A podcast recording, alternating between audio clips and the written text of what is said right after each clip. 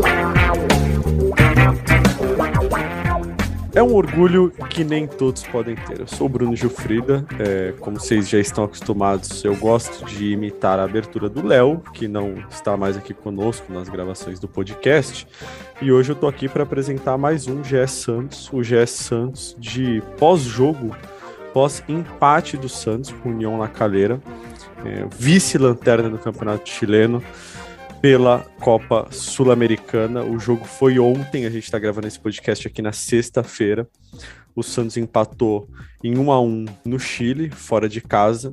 Continua dependendo só dele na Sul-Americana para passar de fase. E para falar desse, não vou nem chamar de jogão, desse jogo muito longe de ser um jogão, eu estou aqui com a Isabel, a melhor e maior youtuber que fala sobre o Santos nessas redes pelo mundo afora. E com o Bruno Gutierrez, vou começar, como sempre, pela Isabel. Isabel, seja muito bem-vinda, faça suas considerações iniciais aqui no nosso podcast.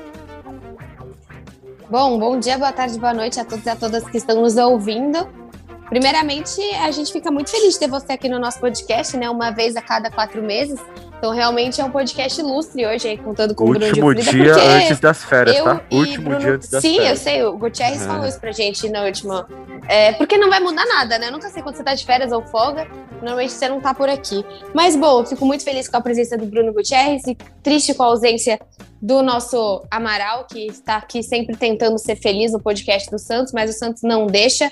Cara, eu acho que tem muita coisa pra gente falar no jogo de ontem, que foi é, muito, extremamente ruim, né? Uma das piores partidas do Santos, até uma das piores um, espetáculos, vamos dizer assim, que nunca é um espetáculo, faz sempre que o jogo do Santos não é um espetáculo, mas assim, é, foi muito ruim de assistir o que a gente estava vendo, né? Foi um Santos que jogou, tiveram vários comentários nesse sentido é, no Twitter, então eu tô dando aí a, o crédito a todos vocês que escreveram é, esse tipo de frase, mas assim, o Santos sai de casa e enfrenta parece que está sempre enfrentando, sei lá, a seleção da Alemanha, está enfrentando o Liverpool, está enfrentando um time gigantesco, porque ontem foi muito difícil, assim, sabe? E falando com. Eu tive a oportunidade de falar com um jornalista chileno no meu canal, e, poxa, ele falando toda a situação do Lacaleira, sabe? Assim, tava jogando fora do seu estádio, porque o Lacaleira tem um estádio para 9 mil pessoas que não tem iluminação para receber a Sul-Americana. Então não estavam confortáveis lá. O gramado estava ruim para o Santos, estava ruim para eles também. Eles jogam com, eu acho que a gente jogou com sintético, eles também jogam com natural. Então assim, eles trocaram o técnico agora e não é o técnico que vai ficar, o técnico deles é dos juniores. Então assim, não é só o interino, é o técnico que treina a base deles sabe assim, é um dos últimos do campeonato nacional. Então, de fato, é um Santos que olha para qualquer time fora de casa e se a pequena, o Santos jogou como um time minúsculo ontem, quando você termina uma partida com três volantes. E, e, nossa, é que tem muita coisa pra gente comentar, porque assim, eu não entendi o Camacho, eu não entendi o Sandri, como eu não entendi o Marcos Guilherme na última rodada. São opções do Bustos que a gente. Ele tá indo exatamente contra o que a gente falava, que ele era um técnico que não era teimoso, que ele conseguia colocar o Goulart no banco, o Marcos Leonardo no banco. E não, parece que agora ele tá com essas peças que ele mesmo trouxe e mantém, tem essa manutenção dessas pessoas no time titular, por mais que até que um dele ele alterou, e faz umas alterações que ele faz uns resgates que eu não entendo. Pelo menos acho que a gente pode trazer que o Ângelo depois foi falado que é, foi uma questão de lesão, né? Que ele sentiu. Eu acho que pelo menos isso dói menos na conta do Bustos, porque se ele tivesse alterado por questão técnica, e aliás, só para fechar, falando de técnica, não tem nem comparação, né? O Santos ontem tinha uma técnica muito melhor do que o Lacaleira, claramente era um time melhor que o Lacaleira, e sofreu por 90 minutos. Isabel, acho que resumiu bem o que foi o jogo. O Santos sofreu muito, teve muito menos posse de bola. Queria saber do Brunão também, do meu xará, Bruno Gutierrez, o que, que ele achou do jogo. É, Ô, Bruno, com... eu só, só queria. Você mesmo. Só queria ah, trazer perfeito. uma coisa legal que você trouxe ontem no seu Twitter. Falo que muita gente questionou você, né? Pô, pergunta isso, pergunta aquilo. E como a gente não tinha nenhum setorista lá, vocês não conseguem. E aí agora é tudo presencial, né? Vocês não conseguem fazer as perguntas. Acho isso legal também, porque às vezes o torcedor fica falando, pô, por que, que não teve isso ou aquilo? É, então, é, é, interessante esse seu ponto ontem, que você trouxe. Ontem, durante o jogo, várias mensagens. Ah, pergunta tal coisa, pergunta tal coisa.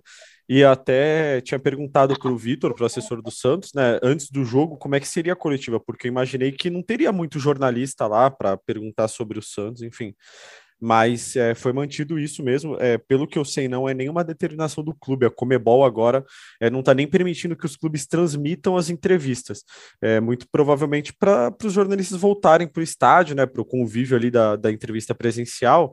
É, mas de fato, ontem a gente não teve nenhuma pergunta de nenhum jornalista brasileiro, não tinha nenhum jornalista brasileiro é, no jogo do Santos ontem, então só os chilenos fizeram perguntas. Foi uma entrevista bem rápida, né? Não, não teve muita pergunta sobre time, sobre as coisas que a torcida gostaria de saber. Mas é, com certeza o Bruno, que está aqui com a gente, é, tem muito para falar sobre esse jogo também, é, que, como a Isabel bem resumiu, não foi um bom jogo do Santos, bem longe disso. Né? É, salve, salve, Xará, Bruno Frida, Abel, todos que nos ouvem nosso GE Podcasts. É, realmente, a Abel conseguiu resumir bem né, o que foi a atuação do Santos, de novo, uma atuação muito abaixo do que se espera jogando fora de casa. É incrível como o Santos consegue crescer dentro de casa e se apequenar quando está longe da, da Vila Belmiro. E ontem foi de novo assim parecia que não ia ser, né? Os 10 primeiros minutos do Santos, o Santos até começou ali mostrando mais qualidade, sofrendo um pouco com o gramado, claro, com os escorregões. É, Lucas Pires e Fabio Bustos, os dois falaram sobre isso depois da partida até. Mas, assim, foi 10 minutos, fez o gol, parecia que ali podia embalar, podia fazer um segundo tal, mas depois deixou o União Lacaleira crescer é, dominar as ações. O Santos passou muito mais tempo na parte de trás do seu meio de campo do que agredindo. Teve lá as suas chances e quando teve as chances também não soube aproveitar, né? A gente teve ali uma enfiada do Ângelo para o Goulart, que o Goulart demorou para chegar na bola e quando tocou, tocou para fora. A gente teve o Johan Rúrio, que conseguiu interceptar um passe dentro da grande área do Niola Caleira e escorregou na hora de chutar para o gol. A gente teve no segundo tempo um passe do Goulart para o Angulo que deixou ele cara a cara com o Arce e ele acabou chutando em cima do goleiro. A gente teve o Léo Batistão nos últimos minutos com a chance do jogo, mas ele estava ali também com pouco espaço, acabou chutando em cima do Arce.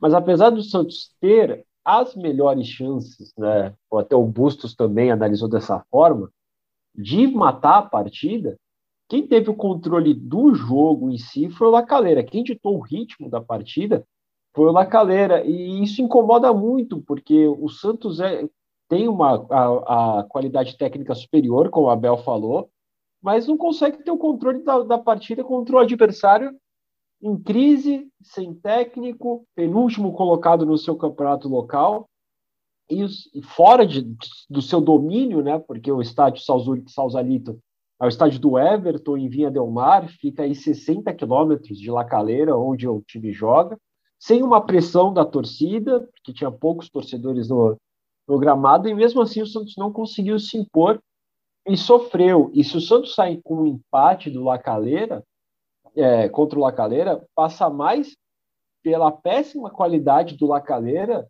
do que sobre a qualidade do Santos, porque o Lacaleira teve muitas chances ali de aparecer cara a cara com o João Paulo, de poder finalizar, só que o time realmente ele é muito fraco. Então é, eram finalizações ali perto do João Paulo que os caras isolavam a bola. É, a melhor chance que os caras tiveram com o Passerini, que ele se livrou do Maicon, o Bustos até falou que foi falta na, na origem do lance. E ele teve a chance de chutar e ele quis dar mais um drible, cortar o Bauer, mas nisso chegou todo mundo, ele acabou chutando a bola desviando e foi para escanteio. Mas não foi só esse lance, teve, tiveram outros lances ali que o João Paulo só não trabalhou porque a mira do União Lacaleira era muito ruim. Então, assim, é, o Bustos fala que o Santos teve as melhores chances, que o Santos teve mais chances de, de ganhar a partida pela, mas pecou nas finalizações. Eu acho que é uma meia-verdade porque se o Santos teve as melhores chances e não soube aproveitar, o Lacaleira teve ali um caminhão de oportunidades para ameaçar o João Paulo, mas pela fraca qualidade do, do elenco deles, é, não soube aproveitar e passou muito longe de ameaçar o gol do João Paulo. mas é, é, essa avaliação de que o Santos poderia ter saído com a vitória, eu, que até o Bustos fez, eu acho que não é tão bem por aí, não. Eu acho que se o Lacaleiro tivesse um pouco mais de qualidade, como tem a Universidade de Quito, por exemplo, que é o próximo adversário do Santos Sul-Americana, a situação poderia ter sido é, mais complicada ali e o Santos é, talvez não dependeria só de si para poder avançar para a sequência da Copa Sul-Americana. É, eu acho que a análise do Bustos ela é um pouco fria, assim, né? Se você analisar o jogo friamente, sem levar em consideração diversos fatores, como a diferença da qualidade dos times, a forma como o Santos se propôs a jogar, é, o fato de o Santos ter é, os melhores jogadores, que aí entra um pouco nessa questão da qualidade do time, é, o fato do Santos ter abdicado de, de ter a bola durante todo o jogo, aí realmente, aí você olha as chances criadas ali, o Santos chegou com mais perigo, tudo bem.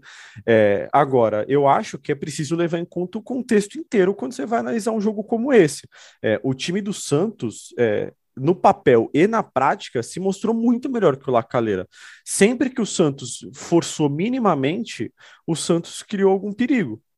Então, é, eu... eu acho que é muito raso você analisar assim: ah, não, a gente teve as melhores chances e tal, mas não é muito pouco diante do vice-lanterna do Campeonato Chileno? É, é pouquíssimo, Xará, eu, eu concordo totalmente. E uma coisa que acho que incomoda quem, quem cobre o Santos, quem acompanha o Santos, e deve incomodar muito mais ainda o torcedor Santista, é a lentidão que o time do Santos tem para poder criar e se impor em campo. Porque o Lacaleira, quando subia, ele, ele subia com os dois pontas, com o, o, o Wimberg e o, e o Matias Fernandes, o Vilches até também subia, que é o zagueiro, subia para ajudar o ataque. Então, eles subiam ali com 7 e 8, e o Santos até conseguia recuperar algumas bolas, mas demorava demais para avançar, para criar jogada, e deixava o time do Lacaleira voltar inteiro. Eu acho que não, não, não é possível, sabe? O Santos, com a qualidade que tem, com os jogadores que tem, jogadores rápidos, né? No segundo tempo entrou, por exemplo, o Lucas Braga, que corre bastante, o Matson, é um jogador que, que corre também bem, outros atletas ali do elenco que são rápidos, e o Santos não tinha essa velocidade, esse dinamismo que o jogo é, pedia para poder agredir o adversário. É, acho que contra o Lacaleira, que é um adversário que está em crise, fora de casa, era o jogo para assim, acabar com essa zica do Bustos, né, jogando fora de casa, se impor e, e dominar o adversário. É, é, é, muito ruim você ver o Santos com os jogadores que tem é, demorar para criar, deixar o adversário ter a posse de bola, deixar o adversário ficar tocando de um lado para o outro, procurando espaço. E quando conseguia recuperar a bola, acabava mais se livrando dela e devolvendo para o Lacaleira do que propriamente criando alguma oportunidade de gol, né? E eu acho que a gente precisa falar também do Bustos, né?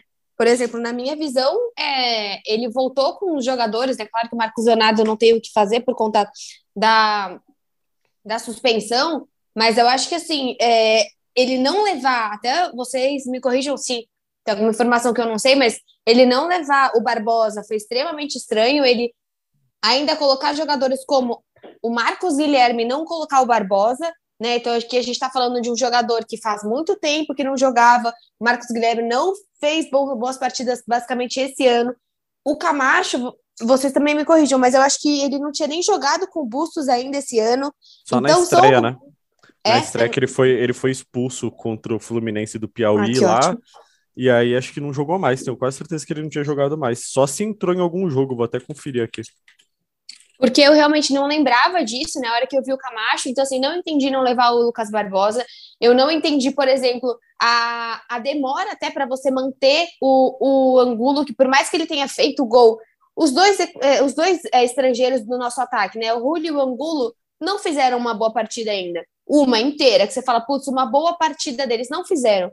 Também me dá medo colocar o Camacho e não colocar o Maranhão. Pô, mas o Maranhão não tá bem. Mas isso que me dá medo, sabe? Você trazer um cara que quatro, cinco rodadas depois você já desistiu dele, você vai tentar o Camacho, mas era a cara do Maranhão ter entrado, não do Camacho. Então, assim, alguns pontos desse Bustos, principalmente o Lucas Barbosa, Aí você põe o Braga, mas você põe o Braga do outro lado e você volta para o Braga na direita, sendo que ele estava sempre jogando na esquerda.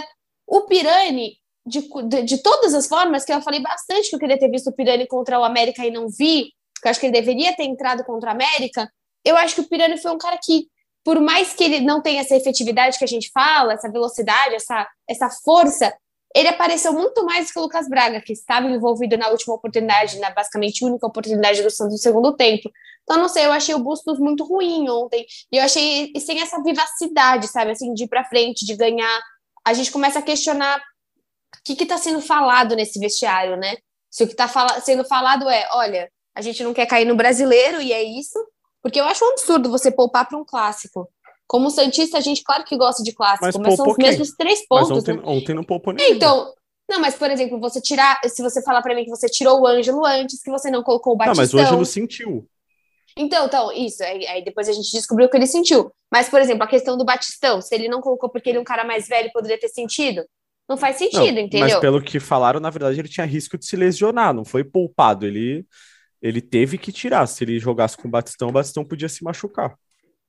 É, então, é, é, é que depois eu ouvi muita gente falando que ele estava poupando para o clássico. Mas por isso, que eu, por isso que eu falei: se você tem as informações que efetivamente as pessoas estavam dentro do DM ou com possibilidade de se machucar, é outro ponto. Mas é que acho que a gente acaba olhando para um Santos medroso, né?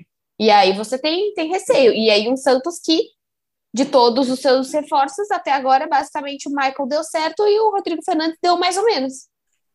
É, só para, ó, do Camacho, eu pesquisei aqui, ele, ele foi expulso contra o Fluminense e depois ele entrou contra o Palmeiras no segundo tempo e foi titular contra a Ferroviária e contra o Água Santa, mas aí depois ele realmente ficou sem jogar todo esse tempo, que aí foi quando chegou o Maranhão, né? E aí ele entrou ontem.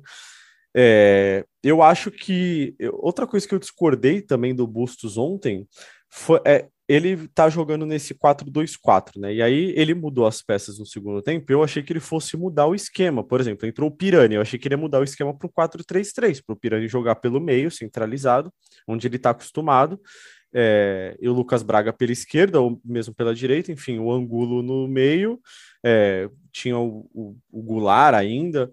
É, enfim, eu pensei que ele fosse mudar o esquema, voltar para o 4-3-3 ou um 4-4-2 para o é, Pirani jogar centralizado. E o Pirani jogou aberto pela esquerda. Eu não lembro do Pirani jogar, ter jogado aberto pela esquerda em outra ocasião. Não, até porque ele não é esse cara de velocidade, né? Exatamente. O Pirani é muito mais um cara, muito mais um, sei lá, um, talvez um Zanocelo, um cara que até o Zanocelo tem mais velocidade que o Pirani. O Pirani nunca foi de velocidade, ele é muito mais de criação.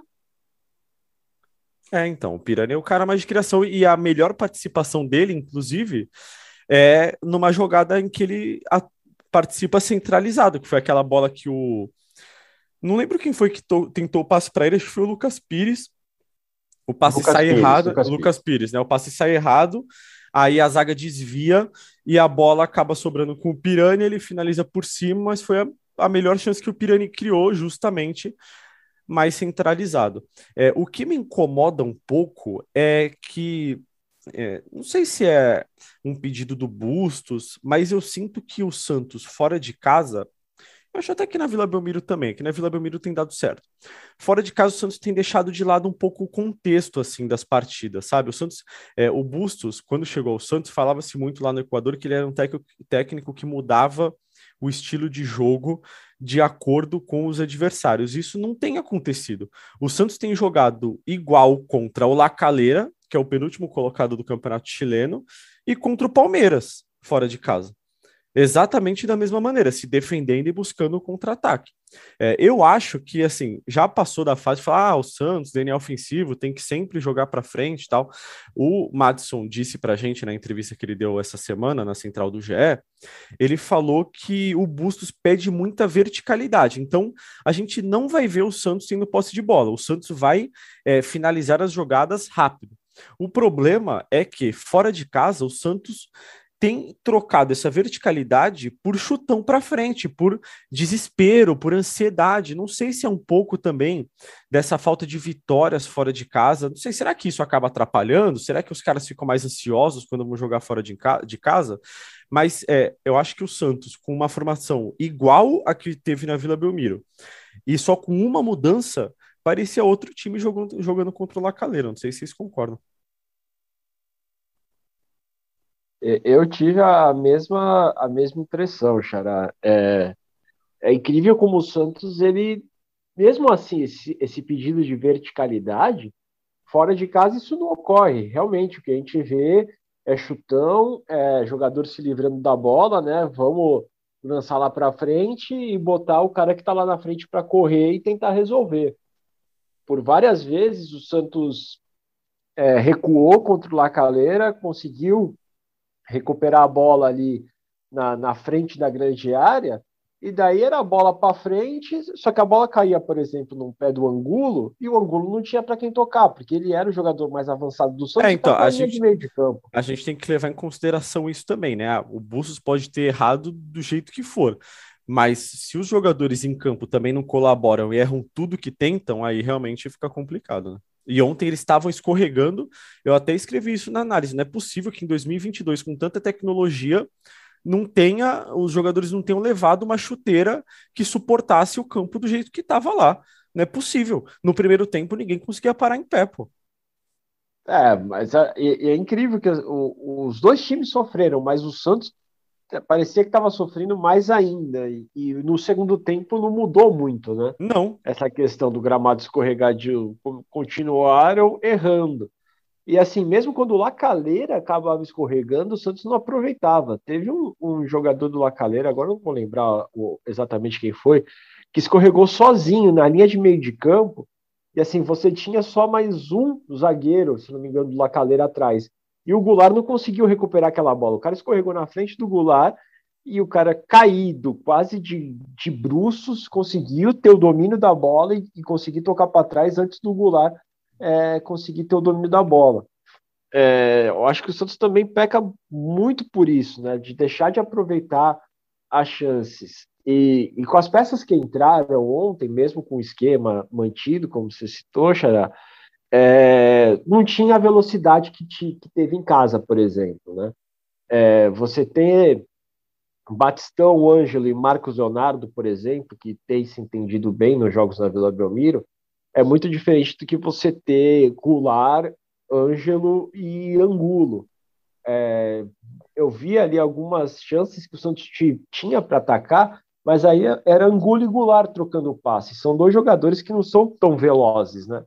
E o Santos perdia também algumas chances por causa disso. Você substitui, né? O, o Busto substitui um jogador pelo outro ali, mas tentando manter a característica do time, mas a característica dos jogadores são totalmente diferentes. O Goulart e o Angulo são jogadores mais lentos. E daí, se você quer ter uma verticalidade para pegar o adversário no contrapé e, e, matar o jogo, você precisa ter jogador que puxa esse ataque.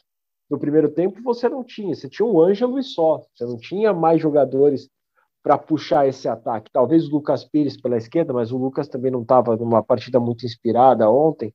O Johan Julio é, de novo, outra partida muito ruim. É, já disse algumas vezes, até comentando no, no Twitter com torcedores do Santos, não se faz é, justificável a titularidade do Johan Julio de forma incontestável. Desde que ele chegou no Santos, ele é titular em todos os jogos, mas não tem feito uma boa partida. Né? Acho que você mesmo chegou, chegou a citar né, que, não sei se foi você ou Abel, que o Angulo e o, e o Julio não conseguem fazer uma partida boa.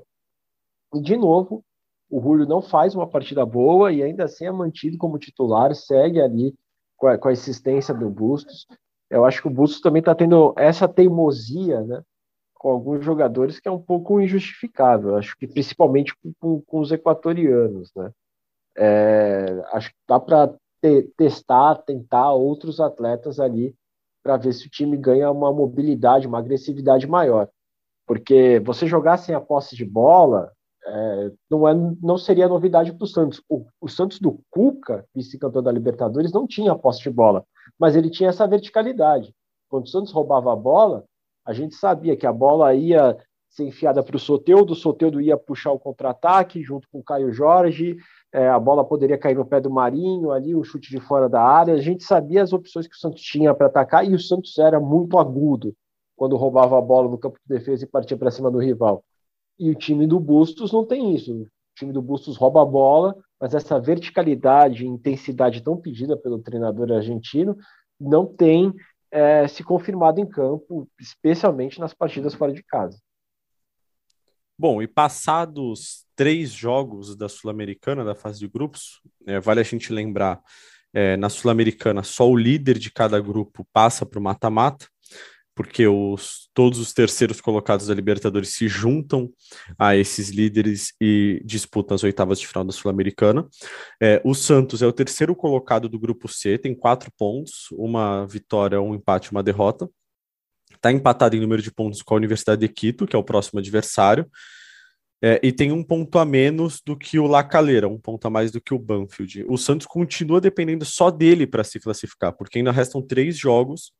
É, o Santos vai ter dois jogos em casa, enfrenta a Universidade de Quito fora, é, no Equador, e depois encara o Lacaleira e o Banfield na Vila Belmiro. Vocês acreditam ainda nessa classificação? O que vocês estão imaginando aí para as três próximas partidas da Sul-Americana?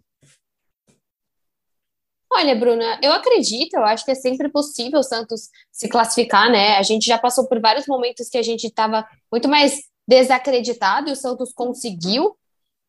Mas eu não sei que Santos que conseguiria chegar para essa segunda fase da Sul-Americana, sabe? Porque que embalo seria esse de se classificar tão aos trancos e barrancos que, assim, em três partidas a gente não fez nenhuma partida boa na Sul-Americana.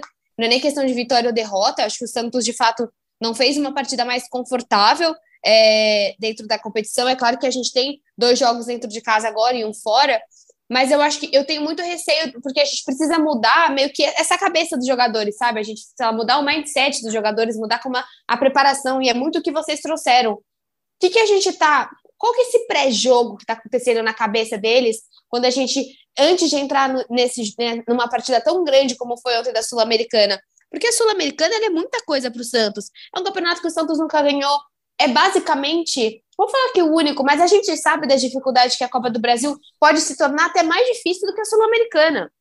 Você pegar uma quartas, uma, uma, uma semifinal, enfrentar seja um Palmeiras, um Galo, um Flamengo, ou qualquer outro time brasileiro é sempre complicado. A gente não tá falando de campeonato simples. E o brasileiro é meio que sobreviver. Então, assim, Bruno, não me surpreenderia se o Santos passasse, né? Eu acho que não. É, acho que o Santos ele tem uma frase que resume tudo que ele faz, né? Impressiona, mas não surpreende. Então não me surpreenderia nada dentro dele, se passa ou se não passa, mas aí eu venho com esse, com esse questionamento de que Santos que a gente está vendo. Se é um Santos embalado, porque com esses reforços, pouca coisa mudou. Mudou o Michael, que na verdade é boa coisa, né? Grande coisa, mas é o que o Gutierrez trouxe. Você tem dois jogadores que ele quis alterar o ataque, que para mim o Angulo nem tinha necessidade. Para mim, eu realmente, por mais que fosse jovem, eu prefiro ver o Juan do que ver o Angulo hoje. Eu tenho certeza que vocês também. E o, o Julio, não, até que precisaria, tal, pode ser interessante, mas assim, são pessoas que não vieram para mudar esse elenco do Santos. Então, o receio que a gente tem é que a gente não sabe qual é o Santos e se ele vai estar um pouco mais evoluído passando de fase. E você, Xará, é. confia no Santos na próxima fase ou não? Eu confio até é, que a confiança do Bustos também, né?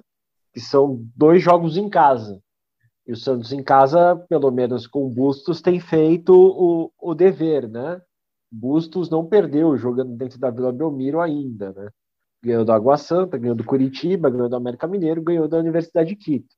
Você tem jogos contra o Banfield e contra o La Calera, e você tem essa partida que talvez seja a mais difícil do grupo, que é pegar a Universidade de Quito, que a gente já viu dentro da Vila Belmiro, que não é um, um, time bobo, é um time que sabe tocar bola, um time que tem ali um trabalho desenvolvido já há três anos e tudo mais, e vai jogar na altitude de Quito, né? Que é outra coisa que a gente não pode é, deixar de lembrar. O Santos, historicamente, ou qualquer outro clube brasileiro, quando joga na altitude, é, enfrenta dificuldades, né?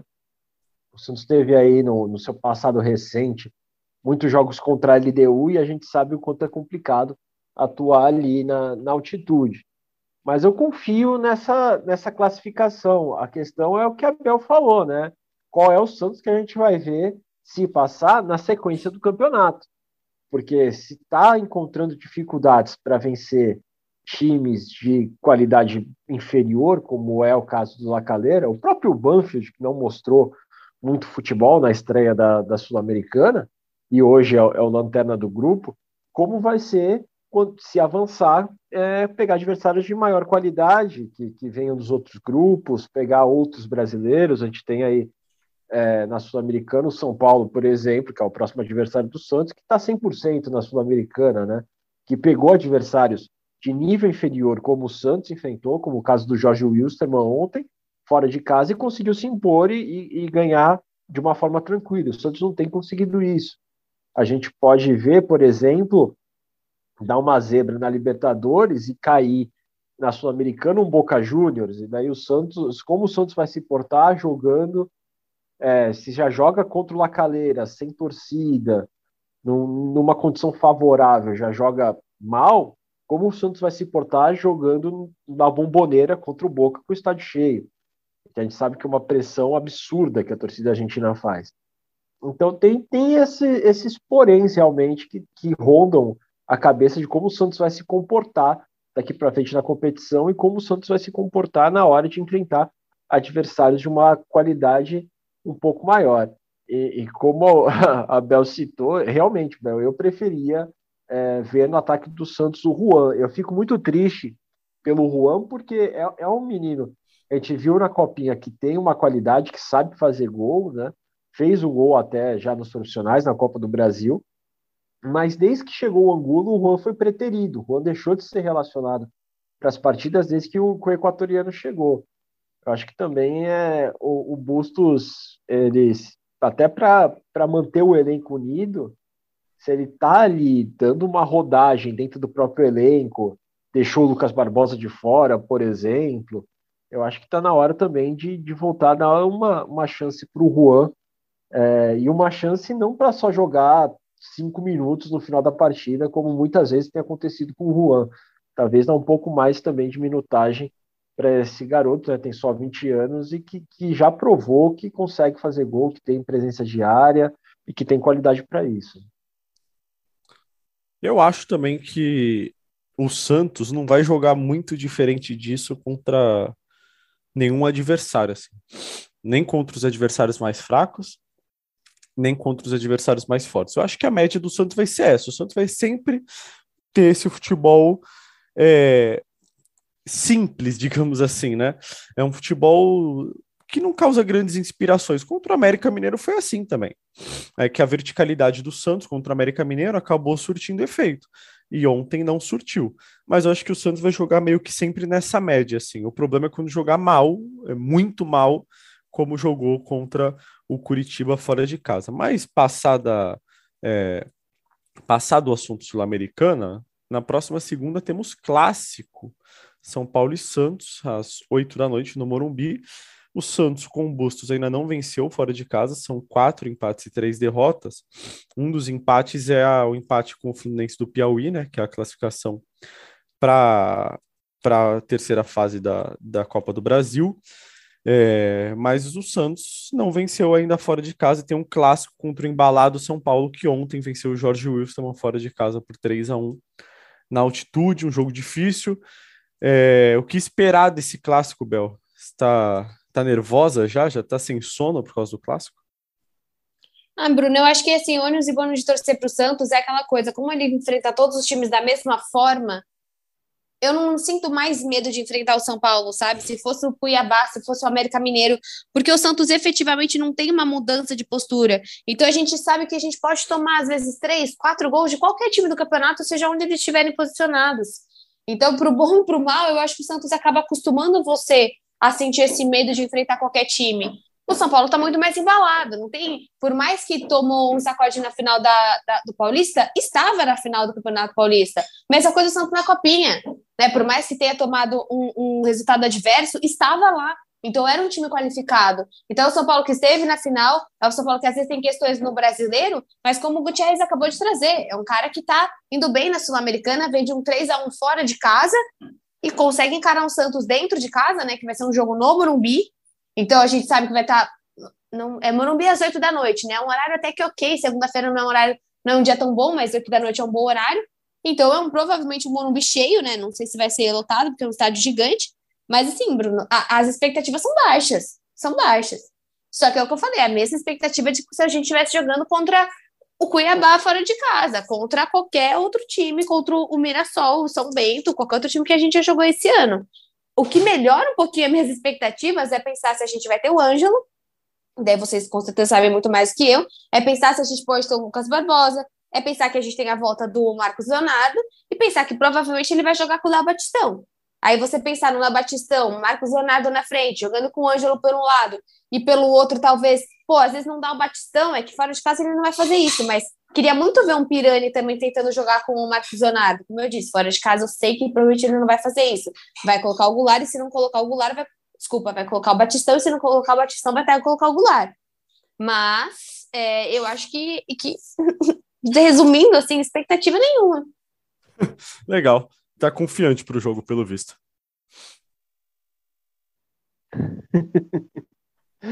ah, gente, assim, tem que lembrar também que o Santos, além de enfrentar o São Paulo, tá, toda essa situação, né, é, embalado, vice-campeão paulista, líder do seu grupo na, na Sul-Americana, até com sobras, né, dentro da sua chave, o Santos ainda vai enfrentar o, o Rogério Ceni e que historicamente como treinador o Santos não conseguiu vencer o Rogério Ceni ainda, né? Se eu não me engano, só empatou um jogo e perdeu todos os outros. Então tem esse outro fator para preocupar ainda mais o, o torcedor santista. Mas como tem a máxima do futebol, né, que clássico é clássico, né, e tudo pode acontecer, né? Às vezes um, um time super embalado, né, mais badalado, acaba perdendo o, o, jogo numa bola só, né? É, se a gente vê, por exemplo, o Fluminense conseguiu ser campeão carioca em cima do Flamengo, que tem toda a, a, aquela coisa em cima do Flamengo, né? Jogadores de seleção brasileira, de outras seleções e tudo mais, o Fluminense conseguiu ser campeão.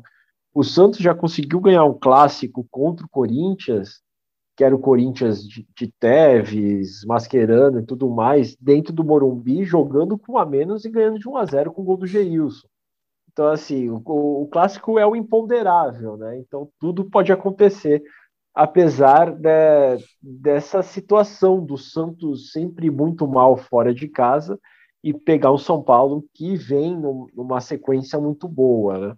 Realmente não dá para saber o que esperar nessa partida. Só espero que o Santos tenha uma atuação é, mais parecida do que foi no jogo contra o América Mineiro do que que apresentou ontem contra o União La Calera, né? A gente aposta muito aí nessa situação do Marcos Leonardo, que, que deve retomar a posição de titular, o, o Lucas Barbosa, que deve ser voltar a ser relacionado, é, ainda aguardando a situação do Ângelo, né, o Santos informou que iria ser reavaliado quando chegasse ao Brasil, então hoje a gente já deve ter alguma notícia em relação a isso. O que eu gostaria do Bustos era que ele repensasse talvez a situação do Johan Julio, que a gente sabe que é voluntarioso, que corre o campo inteiro, que ajuda a marcar, mas que ofensivamente não tem se mostrado ali uma ferramenta muito boa dentro desse time do Santos. É isso, pessoal. Acho que passamos por todos os assuntos aí do, do dia do Santos. É, ontem é, não foi uma grande noite né, da, do time. Acho que os jogadores até ficaram um pouco satisfeitos com o ponto conquistado fora de casa, que ainda deixa o Santos com chances e dependendo só dele. A torcida, claro, não ficou, principalmente com a atuação do time. Segunda-feira temos mais Santos, São Paulo e Santos. O Santos, como a gente bem lembra, é líder do Campeonato Brasileiro, tem sete pontos em três jogos, à frente do Atlético Mineiro. É, o Atlético Mineiro joga no sábado, então o Santos pode perder essa, essa liderança do Atlético Mineiro. Um monte de time que pode passar o Santos aí joga no sábado. E terça-feira vocês estão de volta aí. Eu não posso dizer que estaremos de volta, porque eu estarei de férias. Infelizmente, não poderei participar com vocês. Vai ser uma pena muito grande. Queria muito participar desse podcast na segunda-feira, mas quem sabe na terça, na terça-feira, né? Quem sabe na terça vocês não estão aqui para falar de uma vitória do Santos. Mas você pode vou... participar, não tem eu problema. a gente um áudio. marca um horário. Eu vou mandar um você áudio na terça-feira. Se ah, então tá ganhar, bom. eu vou mandar um áudio, tá bom? Para deixar você feliz, Bel. Eba. É, Pode ser? Só assim que eu vou conseguir dormir, com certeza. Vai assistir os joguinhos, né? Vou, vou, com certeza. Com certeza, com certeza. Então tá bom. Com certeza. Tá bom, pessoal? Muito obrigado pela audiência de vocês, por todos que estiveram aqui. Mandem mensagem lá no Twitter, participem com a gente. Acho que. Se for é... crítica, manda para Gilfrida.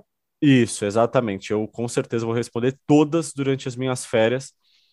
É, voltamos, eu volto daqui a um mês e o podcast GE Santos volta na terça-feira para falar do clássico. É, quem sabe com uma boa vitória do Santos, a primeira fora de casa na Era Bustos. Obrigado, Bel. Obrigado, Bruno. Vocês acompanham a gente em todas as plataformas de podcast. E o GE Santos volta a qualquer momento com mais informações, análises e as opiniões sempre otimistas de Isabel Nascimento. Um abraço. Até mais.